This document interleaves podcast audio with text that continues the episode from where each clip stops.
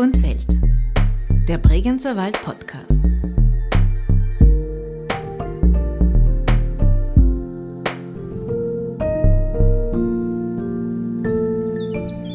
Bauer zu sein im späten Mittelalter, in der frühen Neuzeit bis weit zum Teil ins 20. Jahrhundert hinein war äh, eine außerordentlich herausfordernde und auch äh, lebensgefährliche Sache, muss man sagen. Herzlich willkommen zu einer weiteren Folge von Wald und Welt, dem Bregenzer Wald Podcast. In diesem zweiten Teil zur Geschichte des Bregenzer Waldes geht es um die Menschen, um Glüt, wie man in Vorarlberg sagt, um die Leute, die sich hier vor vielen hundert Jahren angesiedelt haben. Wie haben sie gelebt? Wie haben sie ihren Lebensunterhalt verdient? Und welche Lebensumstände haben die Bregenzer Wälder und Bregenzer Wälderinnen vielleicht auch zu denen gemacht, die sie heute sind? Zita Bereuter hat auch dieses Mal Spannendes über die Geschichte des Bregenzer Waldes von zwei Spezialisten erfahren.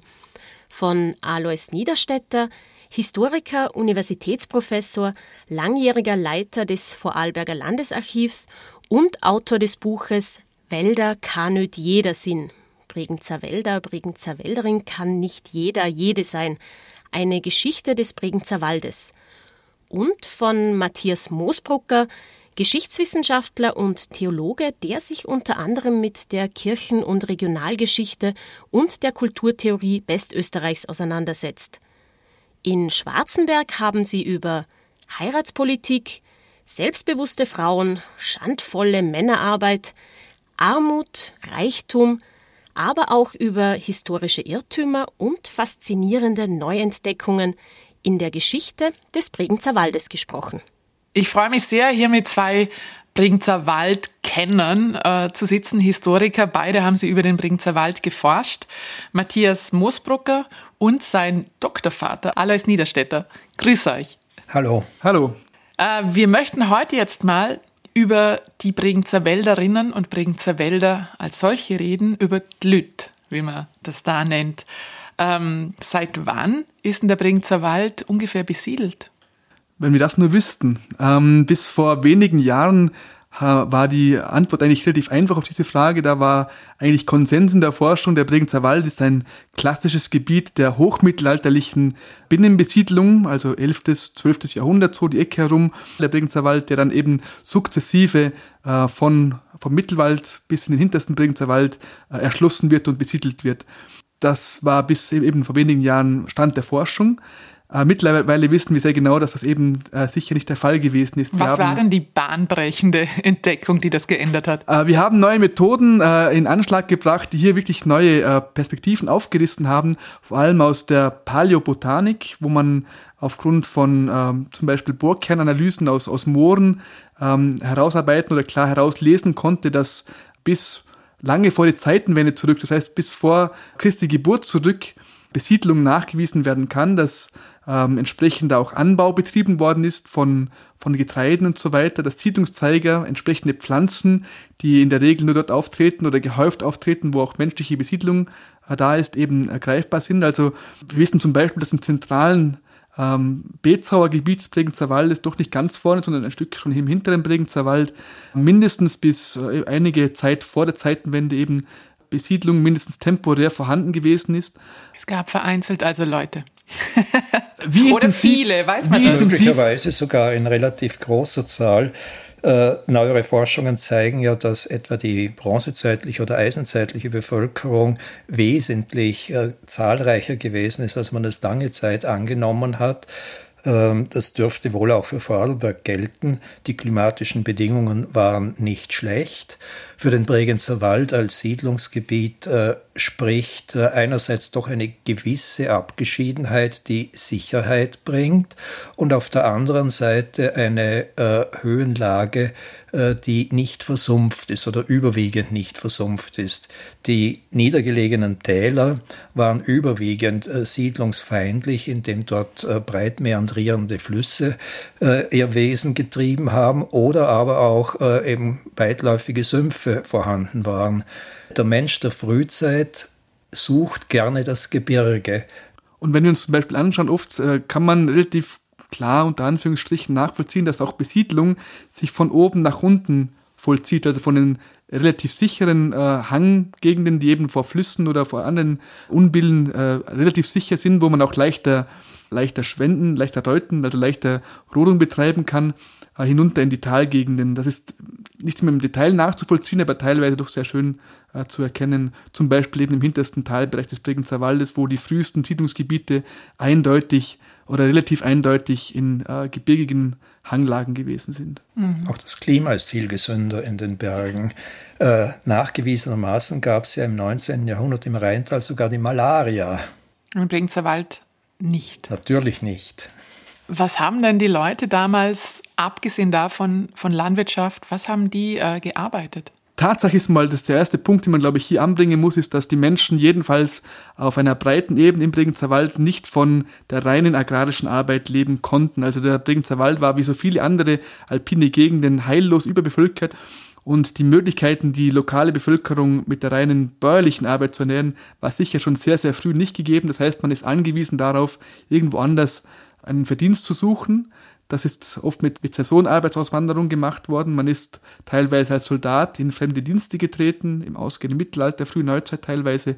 Und zwar eben nicht nur in äh, die militärischen Dienste des Landesfürsten, sondern durchaus auch gerne mal in die eines feindlichen Fürsten. Da gab es keine großen Berührungsängste irgendwo. Bekannt ist auch das, äh, die, die Migration von Bauhandwerkern, die in die Bodenseeregion über weite Strecken in die Ostschweiz gezogen sind, um sich hier ihr Brot zu verdienen teilweise, es ist schon sehr auffallend, dass hier teilweise die agrarischen Strukturen gar nicht mehr so wichtig gewesen sein dürften, wie man es heute gerne meint. Also äh, wir können zum Beispiel für den Bereich Au-Schoppernau im 17. Jahrhundert sehr schön erkennen, dass der Bestand von Großvieh, Kühen im Wesentlichen, gar nicht so groß gewesen ist, wie man es äh, rückblickend sich gerne vorstellen würde in diesem äh, 17. Jahrhundert, sondern dass hier offenbar für eine relativ breite Bevölkerungsteile die Möglichkeit eben da war, in anderen Bereichen ihr, ihr Brot verdienen zu können.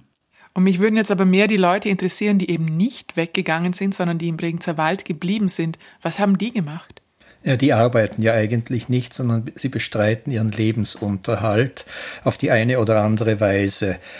Natürlich äh, ist sogenanntes agrarisches äh, Wirken bei fast allen in irgendeiner Weise gegeben. Als selbstständige Bauern, ob groß oder klein, als landwirtschaftliche Hilfskräfte, als Knechte beispielsweise, auch die gibt's hier, nicht in allzu großer Zahl, nicht etwa so wie in den anderen Gebieten, wo es diese großen Bauernhöfe aufgrund anderer Strukturen gibt, aber doch. Äh, und natürlich auch äh, Frauen im bäuerlichen Haushalt mitarbeitend in den üblichen Formen mit einer gewissen Geschlechtertrennung, und zwar im Hinblick auf die Arbeitswelten. Es gibt die Arbeitswelt der Frau, es gibt die Arbeitswelt des Mannes und dazwischen eine große Grauzone. Es gibt die Arbeitswelt der Kinder, die in den agrarischen Betrieb ja von klein auf mit eingespannt sind eine Kindheit äh, im modernen Sinne werden wir in diesen äh, vorindustriellen Zeiten hier im bäuerlichen Bereich nicht finden. Noch dazu abgesehen von Arbeiten, die sie sonst noch außerhalb der agrarischen Tätigkeiten verrichten mussten. Auch da können wir noch darauf zurückkommen. Wir haben am Rande landwirtschaftlichen Wirkens Flachsanbau und Flachsverarbeitung so vom 16. Jahrhundert weg. Also einen textilen Sektor. Mhm. Man äh, pflanzt äh, Flachs an und verarbeitet ihn so weit, dass er gesponnen wird. Da gibt es schon Abbildungen, die das relativ früh zeigen. Und äh, merkwürdigerweise heißt es, äh, dass Männer und Frauen hier quasi gleichberechtigt arbeiten. Es ist keine Schande für die Frau, im Gegenteil, es wäre eine Arbeit, die ihrem Bereich zugewiesen ist. Es ist eine Schande für die Männer, dass sie sich damit abgeben. Aber es heißt dazu. War das, Entschuldigung, war das damals die Ansicht oder wie kommt es? Es ist eine Schande. Ein Mann, der Dinge tut, äh, die der weiblichen Arbeitswelt zugewiesen sind, äh, schadet äh, seinem Status. Wir kennen das etwa aus der Eidgenossenschaft, wo man feststellt, dass äh, die Viehbauern sich der Milchverarbeitung relativ früh zuwenden. Das ist ursprünglich äh, eine rein weibliche Beschäftigung. In der Schweiz fangen damit die Männer an, was ihnen den Vorwurf eines allzu nahen Verhältnisses zu ihren Rindviechern einbringt. Wenn Männer Dinge tun, die eigentlich den Frauen vorbehalten sind, ist es für die Männer eine Schande, aber umgekehrt bis zu einem gewissen Grad auch. Es ist sittenwidrig. Wer hat das damals bestimmt, dass das sittenwidrig ist? Die Gesellschaft. Und wie lange galt das oder gilt das zum Teil heute noch? Das gibt es heute noch, selbstverständlich. Also es gibt natürlich lange historische Konjunkturen. Also im Bregenzer Wald zum Beispiel ist es lange Zeit oder bis heute weite Strecken relativ unüblich, dass Frauen Sennarbeit übernehmen. Das kann sich ändern natürlich aus verschiedenen Gründen, aus kulturellen Gründen, aus ökonomischen Gründen, wie auch immer. Ähm, aber dass es über viele, viele Jahre hinweg klar war, dass die Alparbeit Männerarbeit ist, ist ebenso klar. Es ging natürlich auch um eine Art äh, Geschlechtertrennung in diesen Freiräumen. Im Bajuwarischen heißt ja, dass es auf der Alm bekanntlich keine Sünde gäbe. Ja, also wenn nur Männer oben sind, kann nicht viel passieren, dachte man. Wenn Frauen da irgendwie dazwischen sind, ist es schwierig. Im Übrigen, die Fettsennerei ist natürlich eine sehr körperlich anstrengende Beschäftigung, die man vermutlich auch vom Gewicht her den Frauen gar nicht äh, zumuten wollte. Möglicherweise spielen aber auch gewisse magische Vorstellungen eine Rolle, je nachdem, äh, wie man das sieht, wer verdirbt die Milch, wer verdirbt sie nicht. Bei Hexenprozessen kommt es ja relativ häufig vor, dass Milchverderben eine der Hauptbeschäftigungen der, der Hexerei Angeklagten war.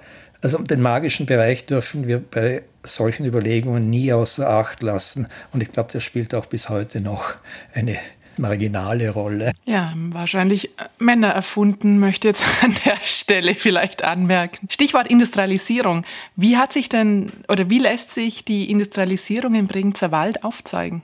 Naja, diese Industrialisierung könnte man als Proto-Industrialisierung schon mit diesem äh, Trend äh, zur Flachsverarbeitung beginnen. Dieser Flachs wird ja exportiert äh, in die großen Leinenwebereigebiete äh, Süddeutschlands, in die Städte vor allem, äh, Kempten, Isny und so weiter, sind äh, Abnehmer, dann aber auch äh, die Ostschweiz, St. Gallen. Also das ist keine Produktion primär für den Eigenbedarf, sondern hier geht es bereits um Export von der Struktur her ist spannend. Also eben, es ist ja schon gesagt worden, dass von einer eigentlichen äh, Industrialisierung eher nicht die Rede sein kann, einer zentralen Industrialisierung mit dem Aufbau von Fabriken, wie auch immer. Gibt es hier nicht, das ist eine, äh, von der Struktur her eine, eine klassisch dezentrale Protoindustrialisierung, wo man eigentlich äh, die Werkbänke in die Häuser hineinlegt, als Ökonom, als als Kapitalist, wenn man so möchte, nicht angewiesen war auf den Aufbau von eigenen Arbeitsstätten und das relativ billig auslagern konnte. In dem vor allem Ostschweizer Unternehmer äh, hier im Bregenzer Wald das Garn äh, weben lassen. Wo hat man das gemacht im Bregenzer Wald? in den Webkellern der Bauernhäuser äh, auf einfachen Webstühlen äh, unter kläglichen Bedingungen äh, diese Räume sollten feucht sein, äh, damit sich äh, äh, das Garn besser weben ließ. Und da wurde eben auf diesen Handwebstühlen wurden Stoffbahnen hergestellt. Also hat das jeder Bauernhof mehr oder manche, weniger gehabt? Manche zumindest äh, hatten das. Und man sieht es bei älteren Häusern noch gelegentlich, wenn der Kellerstock etwas höher ist. Äh, dann gab es da einen äh, kleinen Webkeller drin. Da haben dann vor allem die Kinder unter kläglichsten äh, Bedingungen äh, arbeiten müssen. Das ist äh, ein beliebter Nebenerwerb gewesen, nicht nur hier im Bregenzer Wald, sondern auch in anderen Teilen äh, Vorarlbergs, vor allem im Rheintal. Im 18. Jahrhundert kommt dann der Baumwollboom und als äh, Spezialität am Rande die Stickerei. Äh, wiederum Schweizer Unternehmer heuern Bregenzer Wälderinnen als Stickerinnen an und äh, lassen hier sehr feine, wirklich äh, hochwertige Produkte erzeugen, zahlen dafür relativ gut.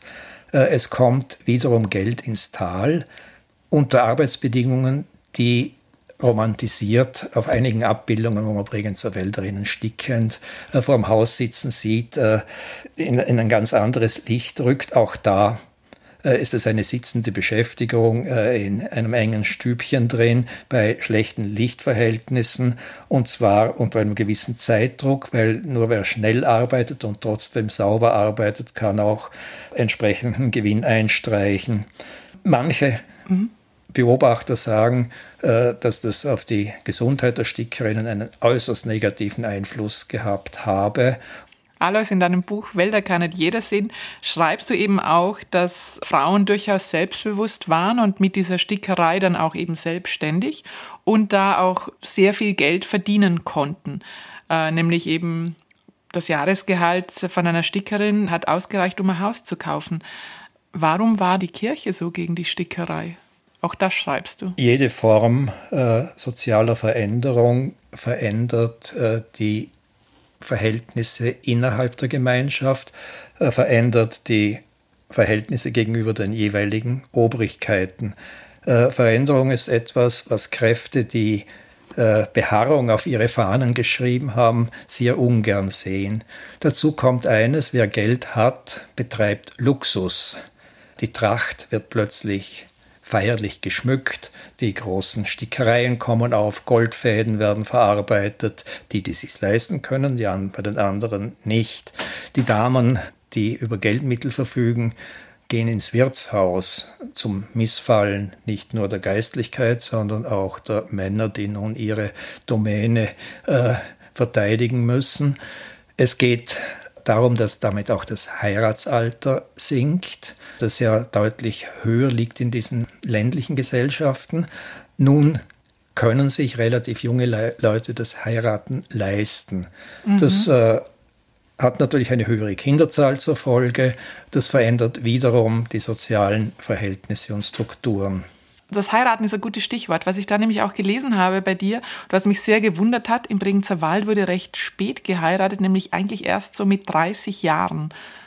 Warum das entspricht das so? dem European Marriage Pattern. Äh, Und? Das ist in allen ländlichen Gesellschaften Europas westlich der Weichsel in etwa dasselbe Niveau.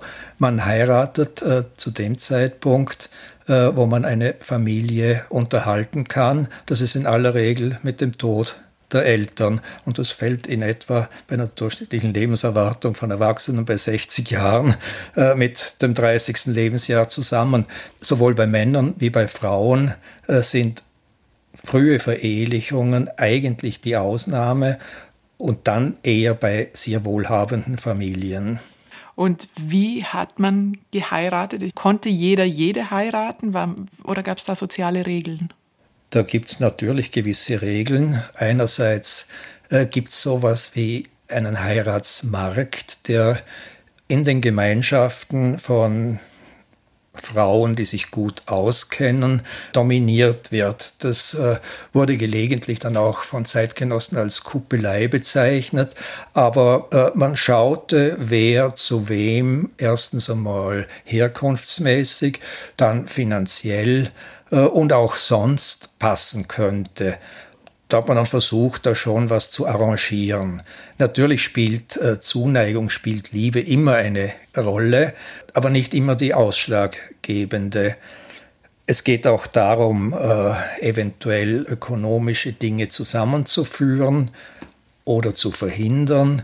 Und die Regeln waren ja vielfältig religiöse Regeln teilweise. Das heißt, auch die Frage der kirchlichen Zuständigkeit, wer ist mit wem zu eng verwandt, laut kirchlichen äh, Gesetzmäßigkeiten. Da gab es ganz klare Regeln eigentlich. Also bis, zum, bis zum sechsten Grad in der Regel durfte man nicht verwandt sein. Das war zu nahe. Auch geistliche Verwandtschaft spielt eine große Rolle. Das heißt, wenn man über Patenschaft mit jemand verbunden ist, direkt und indirekt, äh, schließt das Eheschließungen eigentlich aus das äh, ein anderes wichtiges Element ist schon genannt worden. Das Element, Bis zum sechsten Grad heißt dann was? Man, äh, erst nach, nach sechs Generationen hat man einen gemeinsamen Vorfahren.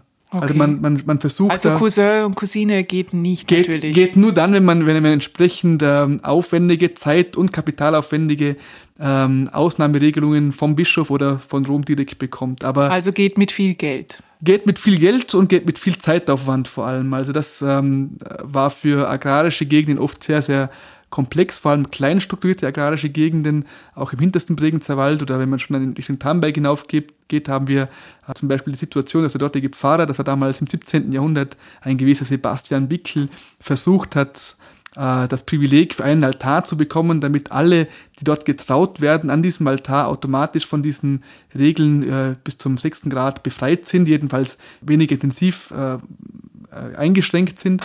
Also das war schon mal ein wichtiges Element, diese, diese kirchlichen, diese kanonischen Regeln, die da gültig gewesen sind. Natürlich die Regeln des Sozialkapitals. Das heißt, wer hat welches Ansehen in der Region? Das Element des ökonomischen Kapitals. Wer hat Geld heiratet in der Regel doch tendenziell eher zu Geld. Wir haben da übrigens kein Privileg der männlichen Perspektive. Auch Frauen, äh, die in ihren Eingaben an die Obrigkeit schreiben, ich finde keinen Mann, wenn ich mich äh, quasi auf die Gegend hier reduzieren lasse, weil ich bin wohlhabend oder zu wohlhabend und muss mir da jemand anderen aus der Verwandtschaft suchen zum Beispiel und braucht deswegen entsprechende, einen entsprechenden Ehemann oder eine Erlaubnis, einen entsprechenden Ehemann wählen zu dürfen. Es bleibt nur mein Cousin über, oder? Es wie? bleibt nur mein Cousin über, genau. Also das, die, die Dinge gab es durchaus und da ähm, haben verschiedene Faktoren eine Rolle gespielt. Aha. Du schreibst in einem Buch auch alles, dass im Bregenzer Wald, wenn jetzt der Bräutigam nicht sehr wohlhabend war, dass dann die Gemeinde bei der Hochzeit finanziell gebürgt hat und dass dieses Gesetz, und das hat mir am meisten gewundert, erst 1924 aufgelöst wurde.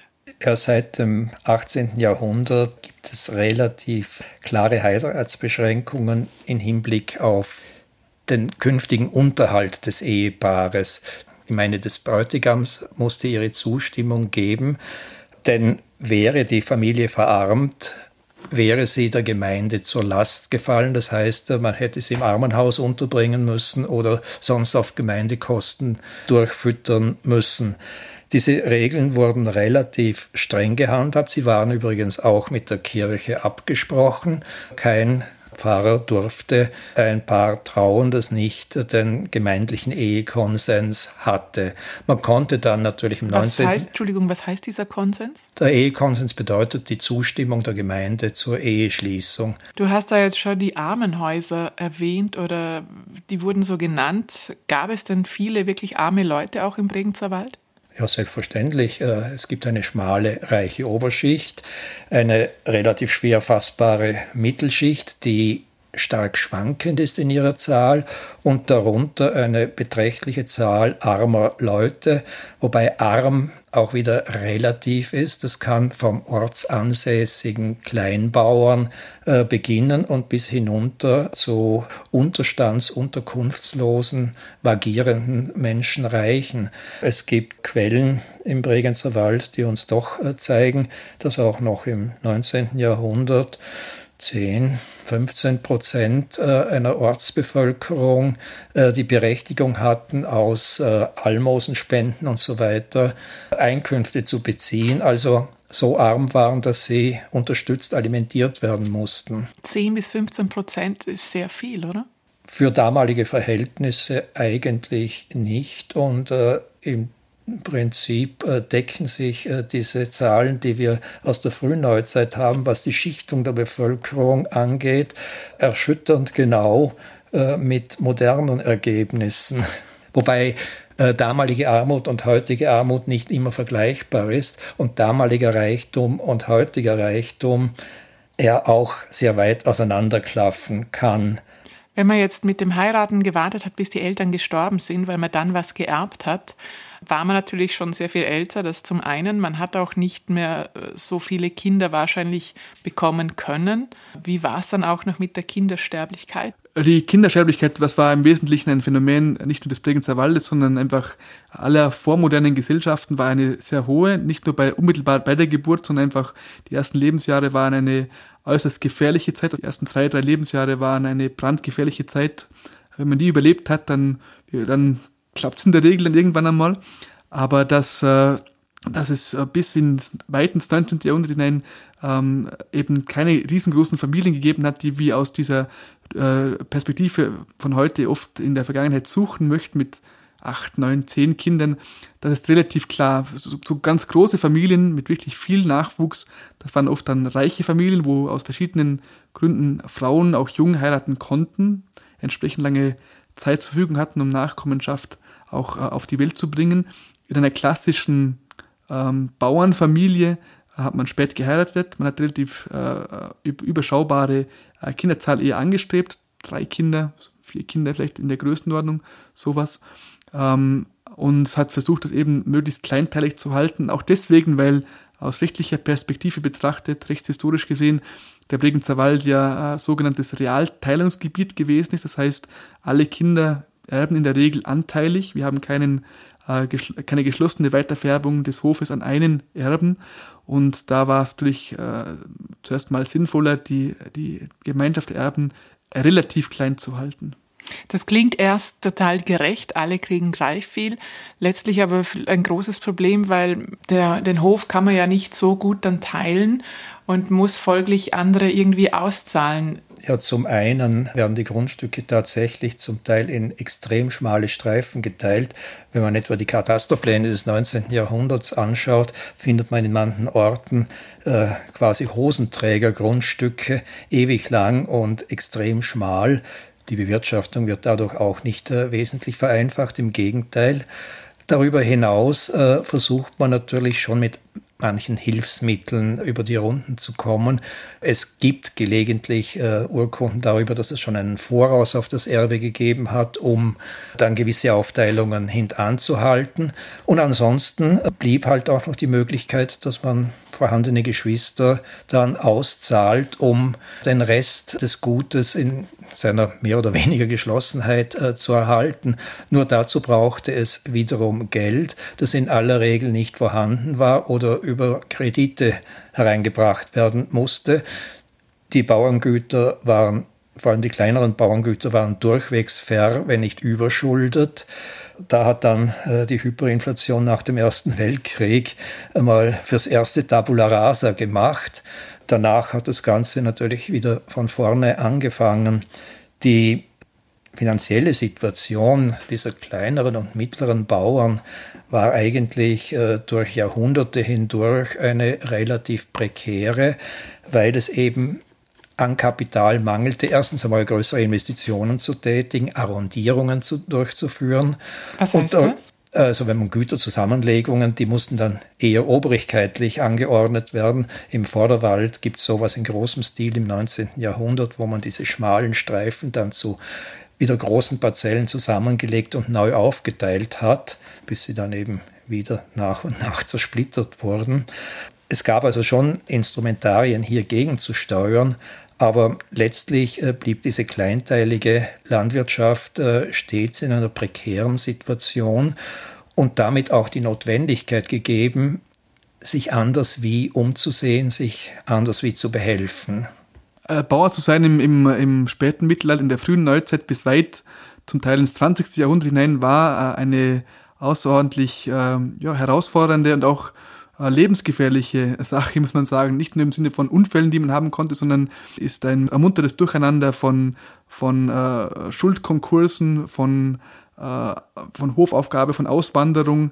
Äh, gerade im 19. Jahrhundert, ist nicht vor allem Bregenzer Wald, aber das 19. Jahrhundert kennt an sich ja auch diesen, dieses Phänomen äh, der, der Flucht in die industrialisierten Gebiete, vom Bregenzer Wald zum Teil auch äh, teilweise erfasst worden, aber vor allem auch die Berggebiete, äh, bevor dann im Laufe des 20. Jahrhunderts es zu einer tendenziell mindestens zu einer Stabilisierung kommt in diesen ländlichen Gebieten unter ganz neuen Voraussetzungen, die natürlich äh, mit der Zeit des 20. Jahrhunderts verbunden sind, ähm, dem Aufschwung der Wirtschaft nach dem Zweiten Weltkrieg und so weiter. Aber bis, bis weit ins 20. Jahrhundert hinein ähm, lebt man äh, teilweise mehr schlecht als recht von dem, was man halt irgendwo aus den kleinen, kleinen Bauernschaften herausarbeiten kann.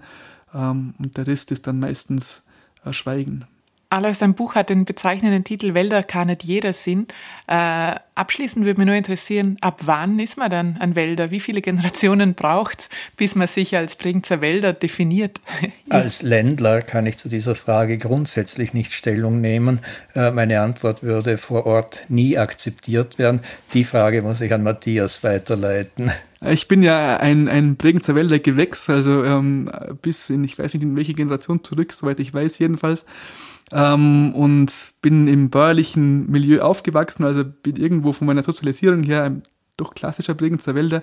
Und ich kann die Frage auch schwer beantworten. Also äh, wann genau hört man auf, am Bregenzer Wälder zu sein? Ich bin jetzt 20, mehr als 20 Jahre eigentlich faktisch weg, mit Studium dann Richtung Innsbruck aufgebrochen, hängen geblieben. Äh, ich würde sagen, ich bin noch ein Bregenzer Wälder ob das andere auch sagen würden, ich weiß es nicht. Äh, andere, die zum Teil schon 30, 40 Jahre äh, verheiratet sind im Bregenzer Wald, ähm, die noch immer nicht äh, anerkannt sind als Wälderinnen, als Wälder. Äh, auch solche Menschen kenne ich, die sich durch den Dialekt oder eben den Nicht-Dialekt verraten.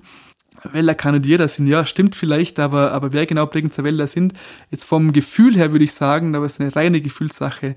Äh, der Dialekt macht den Wälder, aber auch das ist eine sehr, sehr schwammige Kategorie. Ja, gut.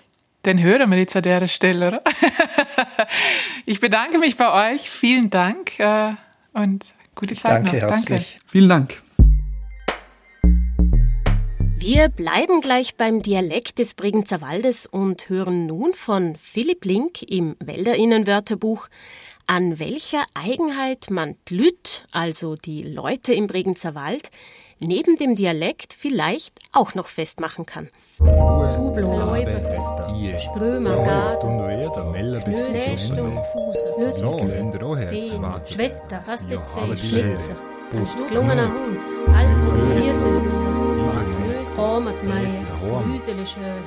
Das Wälder Innenwörterbuch.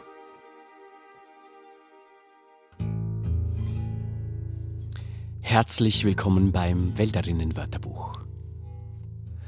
Ich bin der Best, der Größt, der Fließigst, der Riechst, der Schönst. Ich bin der Beste, der Größte, der Fleißigste, der Reichste, der Schönste. Das werden Sie von einem Bregenzer Wälder, einer Bregenzer Wälderin eher selten über sich selbst hören. Denn wenn etwas hier unter Glüt verpönt ist, dann ist es das Angeben. Gschitur, wie es im Bregenzer Wald heißt.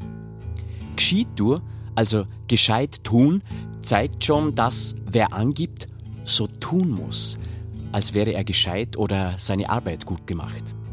Seine Sache, seine Arbeit ordentlich und richtig zu machen, also Körigmacher, sollte jedoch so die Grundeinstellung sowieso gegeben sein. Darunter geht nicht, darüber zwar schon, aber selber darüber zu sprechen, macht verdächtig und man ist dann schnell mal ein Gschiedling, also einer, der Gschied tut. Kommt das sogar öfter vor, darf man sich nicht wundern, Schnorerwackler geschimpft zu werden. Das Bild ist recht eindeutig. Schnorrer, also ein etwas raues Wort für Mund, wackelt dabei ununterbrochen vor lauter Gschitur. Dass es fürs Tiefstapeln was dem Bregenzer Wälder, der Bregenzer Wälderin doch eher eingeschrieben ist, kein eigenes Wort gibt, zeigt schon, das ist der Normalzustand und braucht keine eigenen Beschreibung.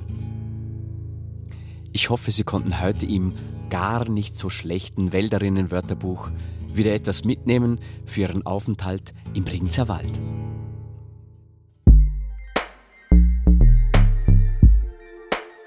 Das war die Episode Die Geschichte des Bregenzer Waldes, Teil 2 Die Leute. Gesprochen haben Zita Bereuter, Michaela Bilgeri, Philipp Link, Matthias Moosbrucker und Alois Niederstetter. Sounddesign Richard Eigner. Wald und Welt, der Bregenzer Wald Podcast, ist auf Initiative von Bregenzer Waldtourismus in Vorarlberg, dem westlichsten Bundesland Österreichs, entstanden. Redaktion, Produktion und Gestaltung Friendship Is. Weitere Informationen und alle anderen Episoden finden Sie unter bregenzerwald.at slash podcast. Ich sage vielen Dank fürs Zuhören und bis bald im chörig schönen Bregenzer Wald.